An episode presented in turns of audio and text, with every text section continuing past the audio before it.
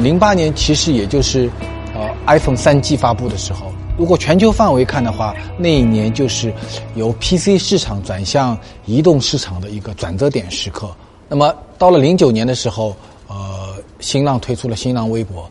我在我的书里面也写到过，新浪微博是中国进入移动互联网时代后的第一个全民产品，而且我认为它极大的推动了中国移动传媒市场的发展。可以说，微博在过去十年里面是一个现象，就是。中国的互联网民众掌握了传播的主导权，开始用呃自我生产的方式实现呃自己的意见表达和生产自己的新闻产品，是从微博开始的。我做十年二十人，我觉得如果要再找一个在过去十年里面啊影响了中国舆论市场的那个人，大概就是曹国伟。曹国伟是我的师兄，而且是正宗的师兄。是比我大两届的，这一次能够听他聊聊他的激荡的十年，我觉得是蛮有意思的一件事。这十年啊，很多人变化真的很大。十年中国逻辑实际上就是说，你就你说的水大鱼大一个问题是吧？但在水大鱼大的时候，就是说你正好是一条比较。对的鱼就是这条鱼，对对对，然后然后你胆子大，就只要你胆子大，就是在某领域踩对了，对对，实际上你就是有机会了，有机会，因为实际上就中国的任何东西，都是规模比别人大很多。就是中国动不动一个 A P P 到一千万是很分分钟的事，对对对对。对，到一千万的人。月火一个亿，人家现在一个两个国家人口一个亿。但是你要在任何一个其他的国家，现在除了印度以外，但现在我觉得也有可能产生这种啊。在其他国家都不可能，在美国产生一个一千万的 A P P，几乎是千难万难，也也很难的，对，也很难。所以它必须要要产生这个，就变成一个国际化的一个过程，就是它的难度就很大。那中国互联网人他蛮幸运的，他刚刚中产崛起，正好等于这十年什么东西都搅在一起了，对吧？都都搅在移动互联网那波红利起来，城市化啊，然后。这个移动支付有这个互联网很多工具的迭代。我觉得中国移动互联网之所以这么发达，跟移动支付是很有关系。关系，它是本质最最重要的一个部分。实际上，很多人觉得支付是作为一种支付的手段，它其实不是，它是一个商业创新、产品创新的一个最根本的一些解决入口，一个一个入口。我因为我这本书写的是激荡十年，水大鱼大嘛。嗯。这访呢，其实跟大家沟通的。也是这十年的变化。我在想，零八年当然中国很多事儿嘛，比如奥运会啊、汶川地震啊。对。但如果从互联网，其实有件事啊，我我在想，就零八年的六月份，是那个 iPhone 三 G 出来了。对对。我觉得这个可能蛮重要的。你你说的一点都没错。如果你说过去零八年到一八年，因为你的跨度是这个十年，对对对对。你要问我这十年，可能最大的。那个那个变化，或者说最你最大的荣耀也在这个时间段上。对，实际上我觉得还是那个 iPhone，因为它一个真正意义上的、现实意义上的，我们认为是一个智能手机。对对，像智能手机带来了，其实我觉得真正的移动互联网的革命，实际上对对那个，所以这点我觉得特别重要。那到零八年，我觉得是特别重要一个点嘛。其实汶川地震也是一个，呃。奥运啊，我觉得都是一个。那个时候，新浪其实在传播层面也到顶峰了嘛，在 PC 时代里，门户时代，我觉得就最后的光荣高峰到的。我觉得汶汶川地震实际上很多人就记得那时候很震撼的很多镜头。我认为汶川地震实际上第一次真正显示了互联网媒体的一个大量靠博客来解决问题嘛，博客啊，那个门户媒体啊，门户啊，对，那个包括论坛。实际上我们那个时候。我记得一个新浪博客，一个新浪论坛，那时候的量级或是爆发性，爆发性那个。然后我们当时那个，在我记得在论坛上呢，发起了一个叫“律师带行在行动”。律师带什么意思？就是实际上是给那个灾民希望，对对对，给生命以希望。实际上，对那个我记得好像有四五千万人带上了律师带。嗯嗯。那个时候四五千万，就在我们一个网上，挺吓人的，那是很吓人的。还有那时候奥运会，记得我记得你们还搞那个什么，就是在线的跑步。啊，对，那几亿人参加，对对，那对对对，那个对吧？在线跑步。我们在其实我们在奥运会，奥运实际上是你说的没错，是我们一次，呃，有有点那个，就是就是那个巅峰的那个。其实我们那时候的流量比其他几个网站，就奥运的那个报道啊，以及加起来要大很多。对，实际上奥运是是一个很很关键的一个。金牌点，中国女排夺得了其实你到了。到到 PC 这个到头的时候，就零其实零九年就开始做微博了。对对对，这中间是是怎么能够考虑起起做微博呢？其实啊，历史有一定的必然性，一定偶然性吧。微博实际上不是说是一个零九年我们在计划的一个非常清晰的一个产品。零六年我成立了一个叫那个互动事业，就是叫我们叫互动产品事业部。我们那时候也做过什么开个新网之类的，也做过什么什么那个就是那个社区类的，也做过什么呃博博客圈。后来就做了一个 Facebook 一样的东西。嗯嗯，对。那个这个产品叫朋友，朋友啊，做了大概一年，嗯嗯后来在那个零九年六月份要发布的时候被我毙的，因为我看了实在太复杂这个产品，因为他把所有的。世界上有的这种全部加在一起，全部加在一起，有那个有 Facebook 这种社交的，有那个开心网的玩的那个东西，还有微博这种那个就是 Twitter 这种，那体积很大，啊，就是重的不得了。你要我这个作为 CEO 的人，那两个小时搞得清，我说这个基本上算了啊。因为简单讲，就是互联网一定要简单嘛，产品一定要非常那个切入一个痛点，啊，非常简单易用，才能够去那个非常快的那个传播开来。所以我就当场就把这个产品给毙了啊。然后呢，因为这里面有个模块是微博，就是当听了，那我觉得还是不错的。只用了一两个月的时间，改造成了一个现后来的微博的形态的一个对独立的一个产品。我最近写那个鸡蛋生煎腿大鱼大，我有一段一句话，我就说零九年、一零年、一零年、一零年前后的新浪微博，基本上是中国互联网时代最后一次草民狂欢，对吧？而且是广场式的嘛。对，它是广场式的，就是说那个是每个人都可以参与，对对，每个人都可以交互，对。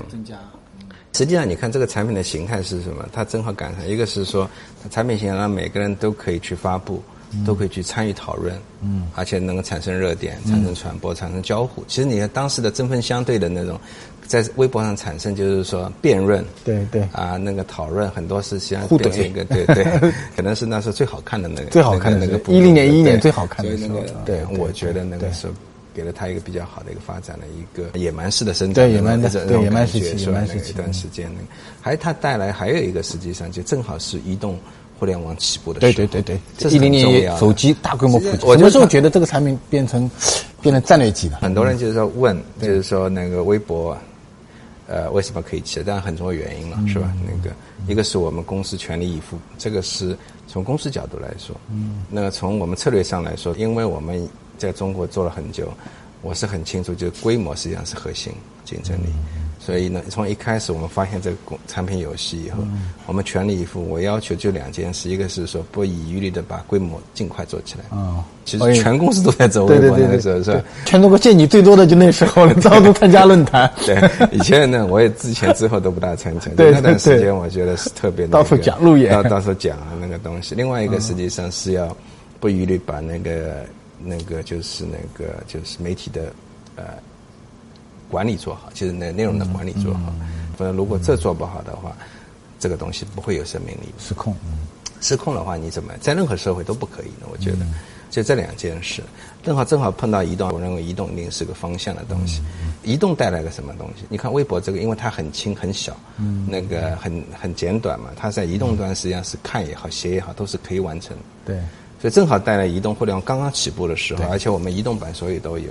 嗯。那个，所以它移动带来一个很重要一个点，就是我们讲随时随地的阅文。嗯，那 PC 你一定要坐在那个对对对办公室或者回家以后，你打开 PC 才能看嘛。对对对，移动是随时随地都可以看。对对，所以这是本质上对那个这个东西的那个推动啊，就是说从我们使用的那个我们讲的频率来说，都是完全不一样的一个东西。嗯，当然这也是后面 也是微博后来变成一个。就是说，那个后来再往前走，跟微信竞争里面的一个很大的一个弱势。就开始的时候，实际上就微博它既是一个自，就是我们讲社交媒体一个现象，也是一个移动互联网的一个现象。对。但是问题是什么？就是说它赶那个时间段，嗯，实际上正好是移动那个刚刚起步，智能手机刚刚起步的时候，大部分用的还不是智能手机。嗯。其实微博这个产品是从 PC 上做起。嗯。就我们开始对对，早期都在 PC 上 PC 上对对对对对对对。然后呢，我们再再 P 按照 PC 主产品再做个移动版。对对对，是这样。所以它在移动上的效率一定不是跟那个就是说纯粹从移动做起的产品可以比的。这也是就那个是后来在竞争当中的一个，我认为是一个比较大的一个劣势。就是在通信上，在很多上的体验是不好。因为你没有加 AM 功能嘛。因为你本来在后来 PC 端后来其实加了，后来加了了晚了。对，后来我就是变成一个，就是说任何东西都从移动做起，把 PC 给那个放一下，就是说，那个后来那个就是说，所有的产品都只从移动开始做起了，就是说。我记得我写《腾讯传》的时候，一开始的呃，在一零年底、一一年初接触马化腾的时候，你可以感觉到当年腾讯的焦虑。记得我当时收到过，呃，腾讯、搜狐、网易，呃，送给我的手手机，都是因为他们希望我去呃那边去开他们的微博。对，但是我记得是马化腾讲过一句话，说说击败微博的一定不是下一个微博。所以到后来你也会发觉说，其实到了二零一三年、一四年的时候，随着微信的崛起，新浪微博遭到过一个很大的一个一个挫败感。那个时候是也是曹国伟最焦虑的时候，这十年里最焦虑的时候。但是我们还还是看到的，后来微博还是走出来了。微博呃，今年一季度呃，它的月活达到了四亿，那就是全世界第七个达到四亿级俱乐部的一个社交媒体产品。后来微信起来，当时你你还记得吧？当时有多大的影响？有，它开始的时候就非常猛嘛。那个本质上，我觉得就是说，如果你开始的时候用微博用的比较多，其实你可以理解，它既是一个媒体性的产品。微微博，微博，但同时也是一个承载了很多人的社交。对对对对对，是不是？是是，就是我们朋友之间在那里交互啊，互相互相关注啊，关注啊，对对对，然后发私信啊，对发私信，其实私信就是一种通讯嘛，实际上就是那个，就就是这样的关系。那个，但是就像我说的，它本质的产品，它是还是一个公开的社交关系。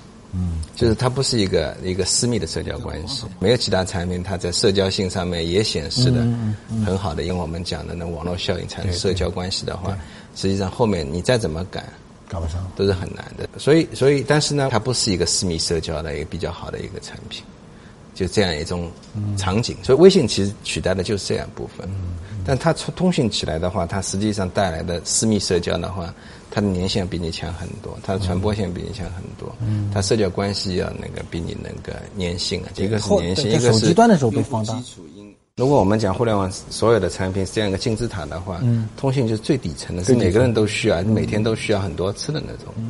而且它一旦产生了这种我们讲社交关系是很难被取代的，因为它的转移成本太高。所以其实就是微信起来就把我们讲的，就是说熟人之间的社交那部分的使用吃掉了，场景给吃掉。但但吃掉以后这个东西的那个。产生的用户数以及我们讲的用户粘性跟用户使用频率是远远高于微博。在这个之间，然后他再建立一个朋友圈的话，就把熟人之间呢，我们讲内容分享这部分拿过去了。是的，因为你没办法去那个兼顾。嗯，就像你说那个朋友圈啊，就是说要把那个媒体性做得很强，也是很难的。对，难。就是这实际上是用产品的。那个性质来决定。你看这次那个崔永元和范冰冰的事，他发动他也不会在朋友圈里发动，他必须还是在新浪微博里。所以，所以就是说，就你的广场效应还在。广场效应还是你这种思考，后来 跟那个二二零一三年你引进阿里有关系吗？我们需要一些再往前走的一些呃支撑点，然后我们认为实际上我们需要结盟，对，需要一些那个大的平台来支撑我们的一些发展，包括。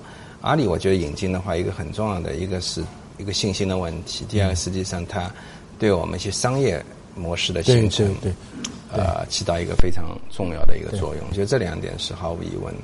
那个，其实我们一四年上市，等于从那个任志强时代进入到了张大奕时代。就是我对你说的没错，从大 V 就是说我们讲网红也好啊，那个电商也好，实际上你看到的，实际上它不单单是一个，就纯粹是一个。讨论的一个公共舆论的平台，对对对，也不仅仅是一个，就是说我们讲的一个时政讨论的一个平台。时政已经大量介入，呃，网红也好啊，娱乐的明星也好，通过自己努力也好，在微博上形成就是说影响力。一旦形成这样一种社交的那种我们讲资产，但它大量粉丝就形成资资产以后，它就可以变现，对，可以做卖东西。就我们看到是这样一种一种一种那个，就是说它可以。让每个人成为一个一个造星的，就是说这个平台，每个人都可以用来造星，也可以用来就是说那个变的，就是说在呃在过程当中获利。所以这个是我们搭建的一个东西。那阿里实际上是一个这方面一个生态的一个很好的合作伙伴。嗯嗯。但实际上一四年我们上市的时候，因为大家知道微博上，其实我们其实微博其实应该来说，呃，那段时间可能是前后是最难受的时候。我经历过很多资本的那个运作的事情，是我经历过最最难受、最最惨淡的一个资本市场。就是一个是我们自己说不清楚故事，实际上是说人家都很多人都不用了，你为什么那个还能上市呢？就是说，是吧？那个另外一个呢，实际上是那个资本市场特别冷。我记得那个时候路演的时候，我们走了七八十个 meeting，我自己参加路演，哦，几乎没有任何一个单子啊，没有投资人哦哦。对，我们碰到主要是大市场跟我们自身的那个自身都是的问题。但是呢，我觉得就是再难我也要冲出去，嗯，就这是个信心的问题，嗯，因为当时我觉得一个为什么，其实哎，新浪微博成功很大程度上。有很多很多的因素，有一个因素实际上是一个整个新浪这个全体员工一个 all in 的这样一个新的一个 venture 的话，实际上我们有很多机制，包括那个给所有的人的 option 啊，就是跟微博有关的。我在那个最极端的时候，我给新浪的管理层发的 option，不管你做不做微博，只只发微博 option。哦哦。所以你即使不做的话，你那现在他们应该很感谢你。那我觉得我们第二次创业实际上很成功，单单是说微博成功了，而是我觉得我们所有的老的一批的那个，就是说跟着很新浪很多层、很多年中高层，几乎都在这里面获利的。所以一个是信心，一个是退出机，一个是那个激励机制的话，我们都需要那个。都需要这个东西。嗯。当然，讲回来话讲回来，那个一二年一那个一三年的时候，我们受到打击很大，但是其实微博并不像。很多人说那个那么的早下滑了或者不用了，只不过我觉得几个方面，一个是用户的组成在发生变化。嗯，以前很高大上，对，很高大上，对，都精英分子啊，那个在讨论那个很多东西。但是这个东西一旦这个氛围不一样以后，其实我们变得就是说更加的就是往下在这个用户在往下沉。实际上，另外一个实际上从那个我们讲，可能一些大家关注的事情讨论会比较。少一点，但是比如说我们更加走向娱乐化，娱乐化走向那个电商、电商啊，还有很多方面，就是说二次元各个垂直领域的那种，我们讲的这种那个内容的那种啊参与者啊，包括那个我们讲的各个领域的大 V 在起来。后来那个时政的比例越来越小，越来越小，对，就变成更加娱乐化，更加那个电商化，那个实际上年轻。用户的数量，其实你现在用户年轻度比一个原来高很多，高很多。其实现在最最主力的是十五到二十五岁的，啊，就零零后为主了。对，十五到二十五岁，然后娱乐那个其实是那个占的比例蛮高。另外一个实际上就是我们越来越打向第三线、四线城市。以前微博其实这样说吧，还有很重要一个因素，腾讯微博的那个就是它微信起来以后，就它其实你已经不需要打微博这一仗了，因为其实微信起来已经是。他再做微博，实际上是跟自己在跟自己打自己的。但是腾讯微博出来，对于有一个什么好处？首先，我们的对手没有了。第二个，以前呢，腾讯微博占了那个三线、四线、四五线城市，那时候那个都是他们占的，我们打下去很难。嗯嗯嗯。就这样一来，实际上他等于把微博放弃掉了。对，但对我们来说，我们就往下打的话，就比以前容易很多。嗯。所以，其实这很多人想第二次起来的话，其实我觉得是必然的，只不过是你是说。这个东西就是说做到，一个是出乎人家可能意外，其实因为很多人在很多人觉得自己不用了或怎么样，是吧？其实他只不过是用的用户的组成跟用户的那个，就是说使用微博的那个方式在发生改变。但这也是蛮也蛮奇迹的。就这两年，你看互联网或者产品里面，也就新浪微博和小米，就是经过一个比较大的一个低谷再回来的，对，就这两个产品嘛。另外下去，你知道再起来要很难，对，几乎很难，非常难。我觉得他做对了几件事情。第一件事情呢，是当大 V 被解构以后，他去寻找了新的使用新浪微博的那批用户。那比如说一些网红，比如说那些呃呃社交电商的从业者，啊一些二次元的爱好者，啊他他今天跟我讲说，新浪微博现在的主力的消费人群已经在啊十五岁到二十岁之间了。所以这应该是一次它的用户的一次迭代的过程。对，第二呢，我觉得比较重要的是。呃，他用结盟的方式引进了阿里，阿里在呃一三年的时候成为了他的一个重要的战略股东，所以中国的第一批的社交电商、网红电商是在新浪微博这个环境中形成的，所以所以我觉得这就是他他能够走出来，他年轻态，然后业态的多元化，然后跟产业的呃穿透和结合，使得微博嗯。变成了一个在今天还是一个中国特别重要的呃社交媒体产品。哎，但说到这，你怎么看那个今日头条呢？或者换句话说，如果没有张一鸣，嗯，这个机会是属于谁的？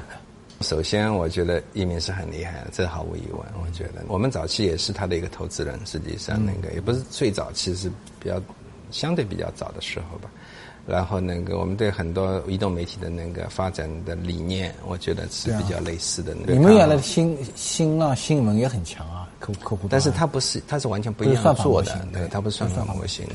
所以这个算法模型我是比较看好的。搜索本身也是个算法，嗯，那个直播在 PC 时代是特别那个。呃，dominant 的一个东西，其实很重要一点。我觉得移动互联网，我说为什么特别重要？它带来的数据是 PC 互联网无法那个比拟的。我们都是学新闻的两个人，是吧？就是我们讲，我们以前做写五个 W，是吧？嗯。PC 只能回答一个 W，就是 What，什么意思？就是你搜了什么东西，你对什么东西感兴趣，嗯，是吧？但是移动时代，它五个 W 都可以回答。你是谁？Who？然后你是跟谁有关？Whom 有？然后你你跟谁有社交关系？实际上这是一个 Whom。然后你是说 When？它是个实时的东西。Where？它是个 location based 的东西。所以那个所有的东西，就是说我们讲新闻的五要素，它都有了。而且它是个实时的，所以它带来的呢，我们讲信息。数据这种匹配是 PC，这个不是说是一个数量级，它不是个十倍的概念，它不是一百倍的概念，它是几百倍的这样的差别的这个概念。所以，因为有了这样这么强大的数据，你推荐变成可能性。所以我们现在所有东西走向个性化。那这个几乎为什么不属于新浪，属于腾讯或者属于？我觉得，我觉得这一定是一个新公司产生的，对，因为实际上就是说，它一定是跟我们现在模型是打架的。所以讲回来的话，我觉得就中国的企业都有中国发展的这种特殊性跟野蛮性在里面。就是说，开始的时候都是比较都充满争议。对对，我觉得就新浪，我觉得是相对来说就是以以前太不野蛮了。我觉得早期也有野蛮，早期报纸也跟你们打呀。我进公司那一天起，我们其实已经签了一百多家媒体了。那个那是九九年的事。啊，对。后来我们高峰的时候，我们一共签的媒体有一千五百家，我记得很清楚。实际上中国的。传统媒体的商业化是跟互联网媒体同时发生的。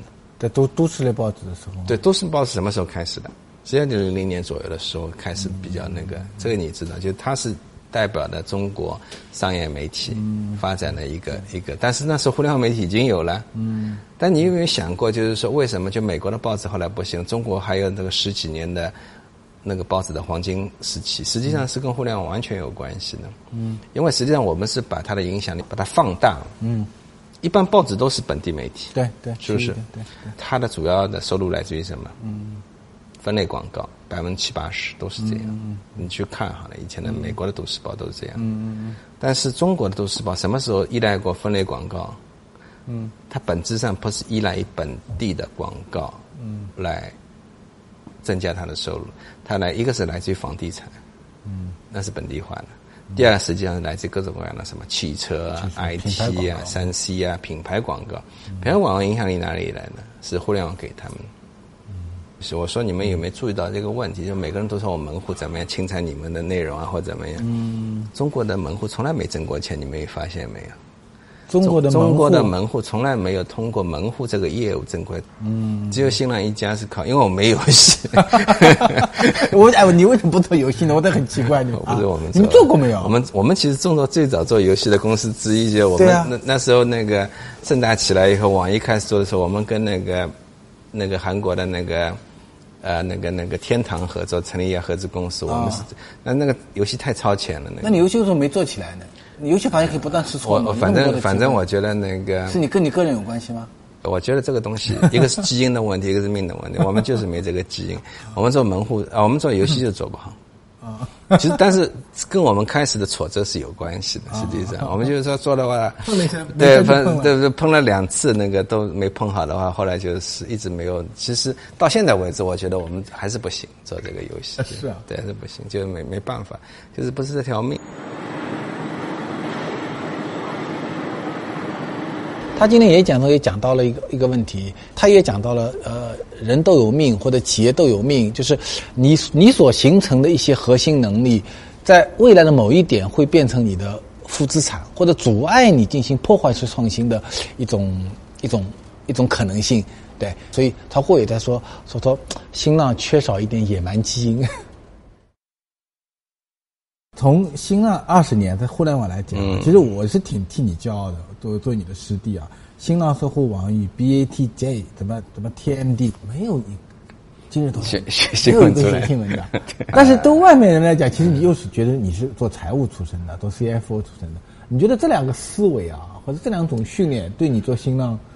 会产生多大的影响？在你观我觉得这两个都是影响很深的吧。其实我在美国也学过新闻硕士，对对对硕士对。然后那个他让我进入，就是说对媒体行业，就是就我们讲商业媒体的那种模式的怎么运作的一些东西的理解。所以我在美国其实对那个商业媒体，包括后来互联网媒体发展，我是很关注。就是说不是一个记者的角度，而是从一个怎么去管理一个媒体，怎么去发展一个媒体那个商业这方面，我是。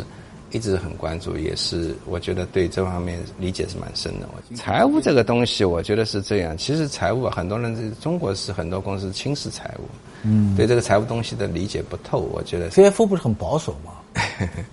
但是你要知道，就不是所有的 CFO 都保。你做 CFO 的时候可以很保守，你做 CEO 的时候，你要换一个角色的时候，这跟你本身的那个。但 CFO 的 training 在中国吧，基本上你看都是这些 CFO 是跨整个公司看的，嗯。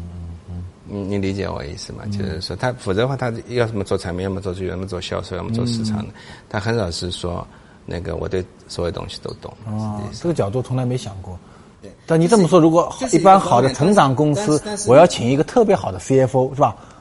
这是一个是个选择吧？这个是非常重但是我觉得我们这个行业不见得。我们这个行业的发展，很多时候是说你，你发现一个机会，一个产品。你赢了，产生就是说一个很大的一个，就是说一个机会，一个业务，一个规模效应，那你就实际上就站稳了。嗯，否则的话，你平时什么成本控制的再好啊，或者怎么样，怎么样都是没什么用的。啊，对，我们这种互联网公司，它需要一种非常长线的决策，甚至于要非常那种，就是说那种，就像我说的，做决定，就是说。你不能太保守，你只能是说未来有几个地方你要赌的话，你必须赌上去。对对对。而这个成功必须要长期规划。它是必要必须你要把暂时的报表给忘掉，把那个利润给忘掉。你就哪怕你利润再小的话，你也得赌未来，否则的话你分分钟就会被人干掉。所以其实我这个十年，我觉得我一个很重要的一个部分，就要把我这方面的那种。很多人以前跟我谈话这很累，因为我是我的我对很多数字的理解都比我下面部门自己人都要清楚。就是说，那个，就是实际上这是一个习惯性的一个东西。但是我后来就把这个东西，我现在不看报表，什么都不看，那个就是要把这个东西都忘记。但是你要说那个偶然性，它肯定会有。但是有的时候就是你得在关键时候，你得你要说那时候谁看得清楚，微博一定可以涨成这样。我说句老实话，那是胡说八道的。但是那那个时候你看到这个机会，你要全力以赴去做，那是的确是一个。看到的，而且是我必须要去全力以赴去做的一件事情。所以其实那个你要说过去十年我们做的主要一件事就是微博，它的上上下下，它的曲曲折折，这是非常经典的一个 案例。但是那个再往前走，你要说未来五年怎么样，其实我觉得还是很有挑战。对，还很。如果有的话，大是在哪些点上呢？短视频还没打完是吧？看得到的。短视频没打完，但是我觉得这个东西啊，就是说它是变成。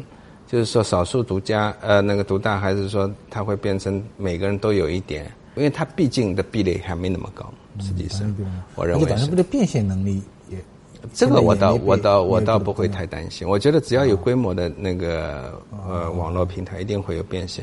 其实本质上，你看到现在，我基本上都是广告呀。只不过的做的广告不一样。我就是说，很多人说啊，你有什么商业模型啊，有什么一种什么创新啊，其实都是胡说八道。其实。最后面本来本质上都是在做广告，从开始到现在都是一样。除了那个收费的游戏跟收费的那个内容以外，其他都是广告。阿里做的是电商的广告，不一直是这样。百度也是家广，一直一直一直是这样。只不过大家做的广广告部门也越来越大。实际上，我们提供也是个广告服务，是间接的。我们不是说跟社交电商去分成。其实跟阿里道理是一样的，阿里也不可能分成也有是吧？但是它主要还是靠广告嘛。主要是靠广告。对。实际上本质上都是一样的，就是说你产生很多的，就是说，呃，怎么说呢？我们讲那个商业的这种需求，或者新的商业的形态，在这过程当中，它实际上从平台角度来说，大部分还是靠广告变现。但是在这个参与者很多那个电商啊，还有网红啊，还有很多人，他可能是说，那个他是通过那个销售，那个，但是他在每个平台上都要做那个广告。其实每一个时代就是说，大的机会就那么就那么几个。我觉得你失去就失去了，就是说，你说很多时候在未来的话，你再牛再怎么样聪明，其实没有用。其实一个是时代给予的机会。并不是那么多的。另外一个，实际上是未来什么样？很多人是说可以那个预测。我觉得很多时候，其实我认为很多时候成功都是偶然性是蛮强的。你说真的能够预测什么？你你哪怕预测最好，就是能不能产生商业化、产生规模化的那个产业，能不能产生规模化的公司，这是另外一回事。你比如说人工智能，大家都说每个人都说人工智能怎么样怎么样，嗯，它是很大，嗯，毫无疑问，它其实改变我们生活方面每个领域，但是呢。会不会有一个新的公司说哪个那个人工智能突然出现一个很大的公司？我觉得是很难的，几乎不太可能，因为它实际上是会，就像移动互联网改变我们生活的方方面面，它会改变很多行业的效率，嗯，是吧？嗯，金融也好，教育也好，什么东西都会出行也好，都会改变。但是你要说是一个成功说一个移动互联网一个新的公司产生，就是说。呃，那个纯粹是一到移动互联网的一个一个新的，那就那么几个，嗯，就不会，它它不偶然性会很强，所以有的时候你说人生难料，嗯，难以预料。我觉得，我以前看你报道，包括那个立峰也在说说说你你你你不是一个特别爱做长期规划的人。嗯，对，人家问我就以以后就比如说你退休很干嘛？我觉得人生很难规划，我从来没想到我在新浪会待那么长时间，或者因为我加入的时候实际上。也很朴素，就是要来做一份具体的工作，也没想到自己会变成怎么样怎么样怎么样。所以我觉得很多时候就是说，可能这个公司适合你，也适合这个公司的时候，在适当的时候，你那个公司有这样一个机会，而你又准备好的时候，实际上是挺好的一个机会。但是你说这个是可以计划的吗？肯定是不能计划的。你觉得在性格上，你你是一个激进的人，还是一个保守的人？我觉得相对来说是一个，嗯，肯定不是激进的。我觉得那个还是偏保守。保守不保守？我觉得讲不看什么事情，还比较稳吧。我一般做的决定是比比较深思熟虑的，但是一般做了以后决定了。对，虽然曹国伟同志看上去很随和，但很难被说服，有吧？呃，那不一定，看什么事情。我觉得，就是因为很多事情，如果我是相信我是对的话。你比较能够改，比较能改变我。但有些事情我并不觉得，我并不固执。我觉得就是说，很多事情我并不觉得我这方面我真的懂，或者说我真的是有这样一种 base 去做这个决定的话，我不会是说因为我是你老板，我是说我的决定就一定是对，那是肯定不会。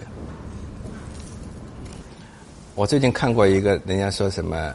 新独角兽一百强，嗯，里面百分之七八十的公司我都没听说过，所以所以你可以看到这个变化。实际上，这个市场就是越来越细分那个行业的，就是说是不是我们十年以前那个，就是说那个能够去理解、能够去想象的这个市场，能够比以前大几百倍。我觉得应该。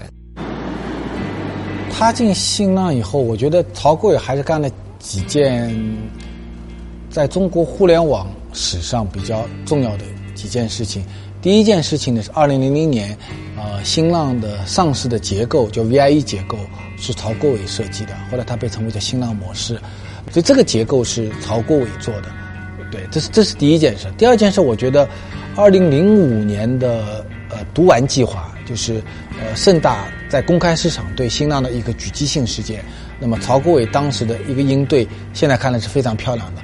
甚至到后来，你看宝万事件发生的时候，郁亮都很感叹的跟我讲说：“哎呀，可可惜我们不是在海外上市的，我们没有办法制造一颗毒丸来 来狙击姚振华。”对，所以，所以这是一个我觉得挺重要的事情。第三件事情呢，我我觉得是在二零零九年的 MBO，MBO 导致的结果是结束了新浪长达十年没有一个实际控制人的一个情况，叫它股权过于分散，然后没有人对一个长期的战略做决定。零九年以后，新浪变成了一个有主人的一家公司。我觉得这个开始了长期规划。我觉得第三件事情，它改变了新浪的命运。第四件事情是新浪微博的出现，对，是改变了过去十年新浪的命运。对，我是我就十十十年。周年。的时候，十周年。对呀，我们那个团队帮我做的那个邮票，哦，你明年。就二十年。了。对，明年二十年，后面十年反而会少一点事儿，我才会很少参加活动，都是那个就微博上市的时候那个照片比较多啊其他就没有什么，这都是微博上市的照片。对你这两年跑出来少，对，零零年啊，其实新浪所有的大事你都是都是都是你参与和主导对。，大部分都是我知道啊，这就是那个啊他们10年的时候那天他们送给我卡的照相机，对，是。你拍照吗？呃，你不知道，我以前是复旦摄影协会的会长。这个这个相机啊，实际上就是那个我十年那个在新浪十年，我们那个同事给我做了一个过了个生日，那也是那天那个呃，好像就是那天公布那个 MBO 的那个哦928嗯对。928那对天嗯然后呢，那个那天喝了很多酒，然后他们送了我这样一个礼物，也知道我喜欢拍照。嘛。啊，